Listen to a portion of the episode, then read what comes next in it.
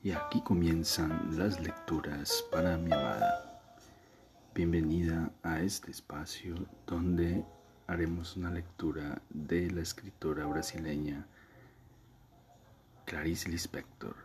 Bienvenida. Continuamos con la lectura de los maravillosos relatos de la escritora brasileña Clarice Lispector. Niño dibujado a pluma. ¿Cómo llegar alguna vez a conocer al niño? Para conocerlo tengo que esperar a que se deteriore. Solo entonces estará a mi alcance. Él o allí, un punto en el infinito. Nadie conocerá su hoy, ni siquiera él mismo. En cuanto a mí, miro y es inútil. No consigo comprender algo que solo es actual, totalmente actual. Lo que conozco de él es su situación. El niño es aquel a quien acaban de nacerle los primeros dientes y es el mismo que será médico o carpintero. Mientras tanto, allí está él sentado en el suelo, con una realidad que he de llamar vegetativa para poder entenderla. Treinta mil de esos niños sentados en el suelo tendrían la oportunidad de construir otro mundo que tuviese en cuenta la memoria de la actualidad absoluta a la cual ya pertenecemos. La unión haría la fuerza. Allí está sentado, empezando todo de nuevo, pero para su propia defensa futura, sin ninguna oportunidad verdadera de empezar realmente. No sé cómo dibujar al niño. Sé que es imposible dibujarlo a carbón, pues hasta la pluma mancha el papel más allá de la finísima línea de actualidad extrema del que él vive. Un día lo domesticaremos hasta hacerlo humano y entonces podremos dibujarlo. Pues eso hemos hecho con nosotros mismos y con Dios. El propio niño contribuirá a su domesticación, se esfuerza y coopera. Coopera sin saber que la ayuda que le pedimos está destinada a su autosacrificio. En los últimos tiempos incluso se ha entrenado mucho y así seguirá progresando hasta que poco a poco, por la bondad necesaria mediante la que nos salvamos, haya pasado del tiempo actual al tiempo cotidiano, de la meditación a la expresión, de la existencia a la vida, realizando el gran sacrificio de no ser un loco. No soy un loco por solidaridad con los miles de nosotros que, para construir lo posible, también han sacrificado esa verdad que sería una locura. Pero, entre tanto, él allí sentado en el suelo, inmerso en un vacío profundo. Desde la cocina la madre se cerciora. ¿Sigues allí quietecito? Convocado al trabajo, el niño se levanta con dificultad, se tambalea sobre las piernas, con toda la atención vuelta hacia adentro. Su equilibrio es entero, eh, su equilibrio entero es interno. Conseguido esto, ahora toda la atención es hacia afuera. Observa lo que el acto de levantarse ha provocado, pues el incorporarse ha tenido consecuencias y más consecuencias. El suelo se mueve incierto, una silla lo supera, la pared lo delimita. En la pared está el retrato del niño. Es difícil mirar ese retrato alto sin apoyarse en un mueble. Para eso todavía no se ha entrenado. Pero he aquí que su propia dificultad le sirve de apoyo. Lo que lo mantiene de pie es justamente la atención que pone en el retrato alto. Mirar hacia arriba le sirve de grúa. Pero cometió un error, parpadea. Pestañear, lo que lo desliga como por una fracción de segundo del retrato que le estaba sustentando. Se deshace el equilibrio. En un único movimiento total, el sentado. De la boca entreabierta por el esfuerzo de vida escapa una baba clara que escurre y gotea hasta el suelo. Mira la gota muy de cerca, como si fuera una hormiga. El brazo se alza, avanza en arduo mecanismo de tapas y de golpe, como para sujetar lo inefable con inesperada violencia, aplasta la baba con la palma de la mano. Parpadea, espera. Finalmente, pasado el tiempo necesario de espera de las cosas, aparta cuidadosamente la mano y examina en el parque el fruto del experimento. El suelo está vacío. En una nueva y brusca etapa se mira la mano. La gota de baba está pegada en la palma. Ahora también de esto sabe. Entonces, con los ojos bien abiertos, lame la baba que pertenece al niño. Piensa en voz alta. Niño. ¿A quién llamas? Pregunta la mamá desde la cocina. Con esfuerzo y gentileza, él mira la sala. Busca a quien la mamá dice que está llamando. Se voltea y cae hacia atrás. Mientras llora, ve la sala distorsionada y refractada por las lágrimas. El volumen blanco crece y se le acerca. Mamá lo absorbe con brazos fuertes. Y ve aquí que el niño está de pronto muy alto en el aire, muy en lo caliente y lo bueno. Ahora el techo está más cerca, la mesa debajo y como no puede más de cansancio, empieza a desviar las pupilas hasta que las va hundiendo bajo la línea del horizonte de sus ojos. Lo cierra sobre la última imagen. Los barrotes de la cama. Se duerme agotado y sereno. El agua se ha secado en la boca. La mosca aletea en el cristal. El sueño del niño está surcado de claridad y calor. El sueño vibra en el aire hasta que en repentina pesadilla sobreviene una de las palabras que ha aprendido. Se estremece violentamente, abre los ojos y para su terror no ve más que esto, el vacío caliente y claro del aire, sin mamá. Lo que piensa estalla en llanto por toda la casa, mientras llora va reconociéndose, transformándose en aquel que la mamá reconocerá. Casi desfallece de tanto sollozar.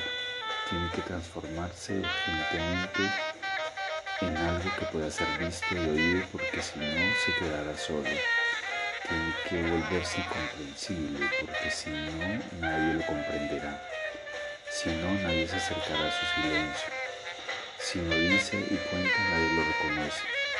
Haré todo lo necesario para hacer de los demás y que los otros sean míos brincaré por encima de mi felicidad real,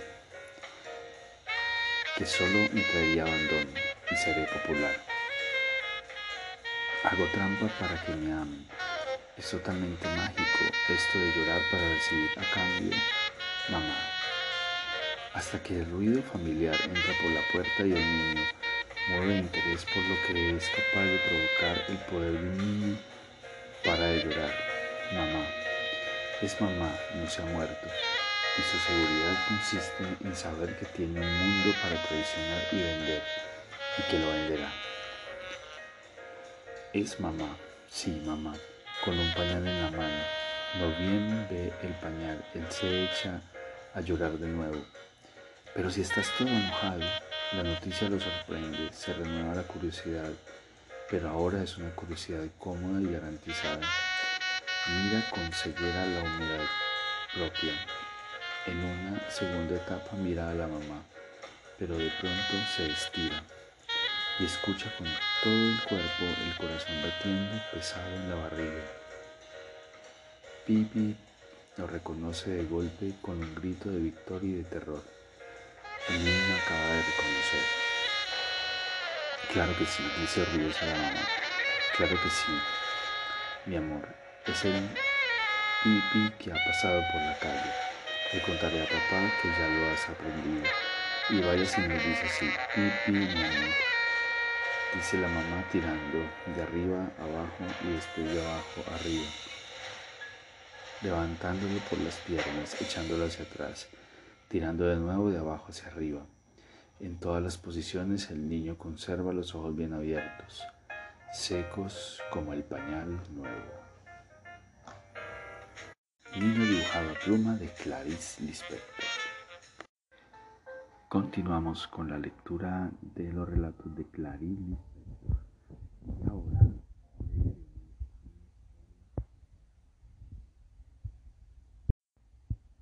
Una vez, una niña que observaba tanto a las gallinas que les conocía el alma y las ansiedades íntimas. La gallina es ansiosa, en tanto que el gallo tiene una angustia casi humana, carece de un amor verdadero en su harén y además tiene que vigilar toda la noche para no perderse la primera de las más remotas claridades y cantar con la mayor sonoridad posible. Tal es su deber y su arte. Pero volviendo a las gallinas, la niña tenía dos, solo de ella. Una se llamaba Pedrina y la otra Petronila.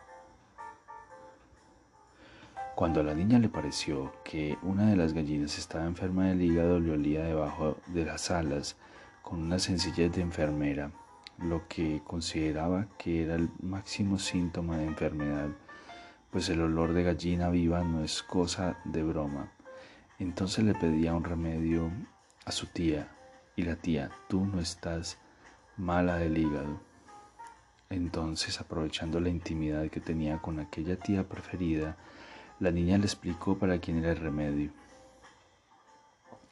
Le pareció de buen juicio dársela tanto a Pedrina como a Petronila para evitar contagios misteriosos, pero era casi inútil darle la medicina porque Pedrina y Petrolina Petronila seguían pasándose el día picoteando el suelo y comiendo porquerías que les hacían daño al hígado, y el olor debajo de las alas era justamente por la enfermedad.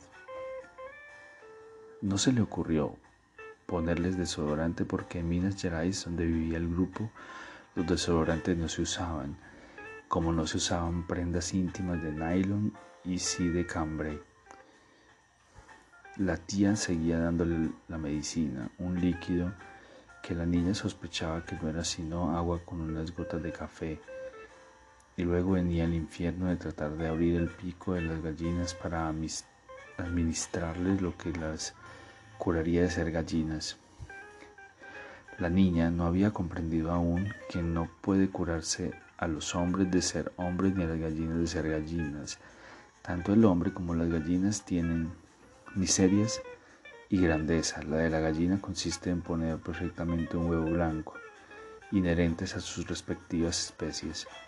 La niña volvía, vivía en el campo y no tenía cerca una farmacia donde consultar.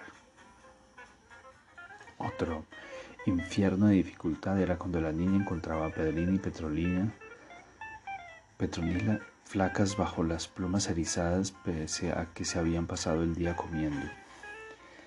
La niña no entendía que engordarla significaba precipitarles un destino en la mesa y, y reanudaba el trabajo más difícil, abrirles el pico. La niña se convirtió en una gran conocedora intuitiva de gallinas de aquel inmenso huerto de Minas Gerais y cuando creció le sorprendió enterarse de que en el argot de los rufianes, el término gallina tenía otra acepción, sin notar la cómica seriedad que cobraba la cuestión. Dijo, pero si es el gallo, que es un nervioso, el que quiere, ellas no lo hacen demasiado y es tan rápido que apenas se ve. Es el gallo el que trata de amar a una sola y no lo consigue. Un día la familia decidió llevar a la niña a pasar el día a la casa de un pariente que vivía muy lejos. Y cuando regresó ya no existía aquella que en vida se había llamado Petronila. La tía le dio la noticia. Nos hemos comido a Petronila. La niña era una criatura con gran capacidad de amar. Las gallinas no corresponden al amor que se les da y sin embargo la niña seguía amándola sin esperar reciprocidad alguna. Cuando supo lo que le había pasado a Petronila, Odió a todos los que vivían en casa, menos a su mamá, a quien no le gustaba comer gallina, y a los empleados que habían comido carne de vaca o de buey. Al papá, a duras penas podía mirarlo. Era él a quien más le gustaba comer gallina. La madre se dio cuenta de todo y explicó. Cuando comemos animales, estos se vuelven más parecidos a nosotros porque están dentro de uno. De esta casa solo somos nosotras, todas las que no tenemos dentro a Petronila, y es, es una lástima. Pedrina, secretamente la preferida de la niña, murió de simple muerte natural, pues siempre había sido un ente frágil. La niña, al ver a Pedrina temblando en el corral candente de sol, la envolvió en un paño oscuro y una vez bien abrigada, la colocó encima de uno de esos grandes hornos de ladrillos que hay en las granjas de Minas Gerais.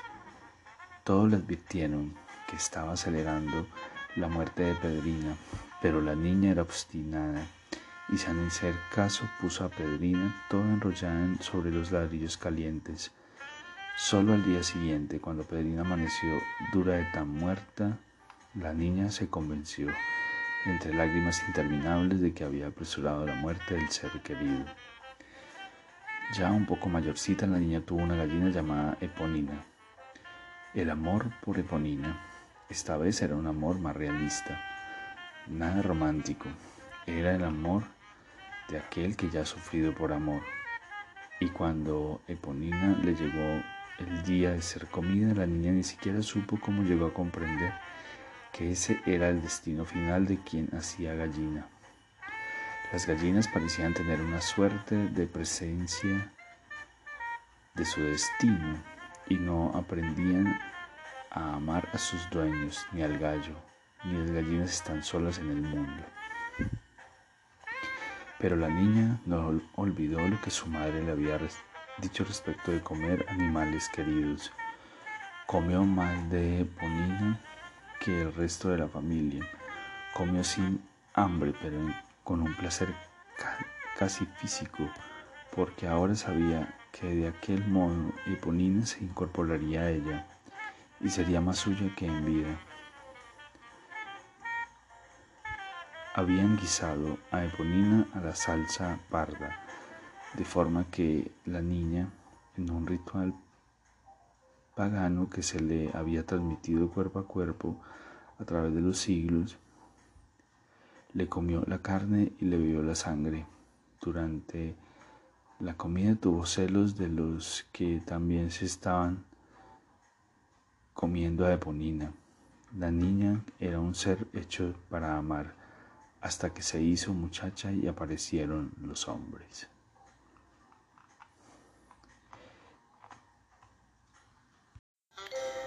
Y aquí terminan las lecturas para mi amada. Espero este episodio haya sido de tu agrado. Te amo, te amo con todo mi ser y todo mi corazón.